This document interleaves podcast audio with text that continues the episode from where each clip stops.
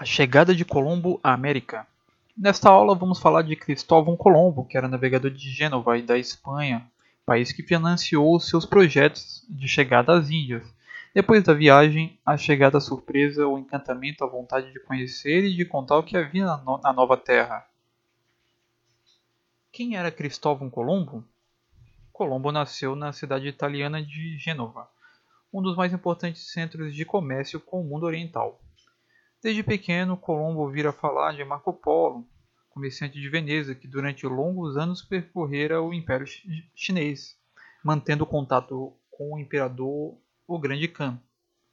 Chegar ao extremo Oriente, as famosas Índias, por um novo caminho, tornaram-se o grande sonho do jovem Colombo.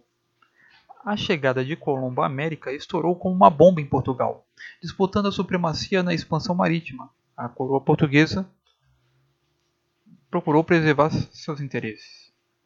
Depois de difíceis negociações, assinou com a Espanha em 1494 o Tratado de Tordesilhas.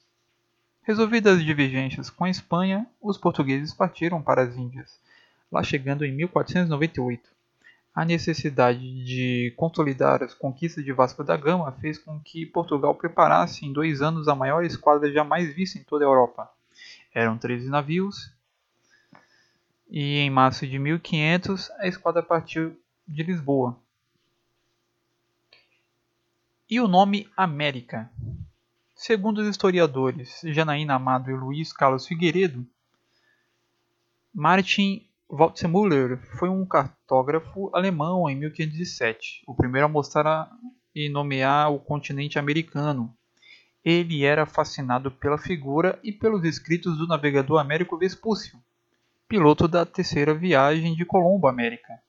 Quando Waldseemüller se convenceu de que Américo Vespúcio não fora o primeiro europeu a chegar ao novo continente, mandou apagar a inscrição América do mapa. Mas era tarde demais.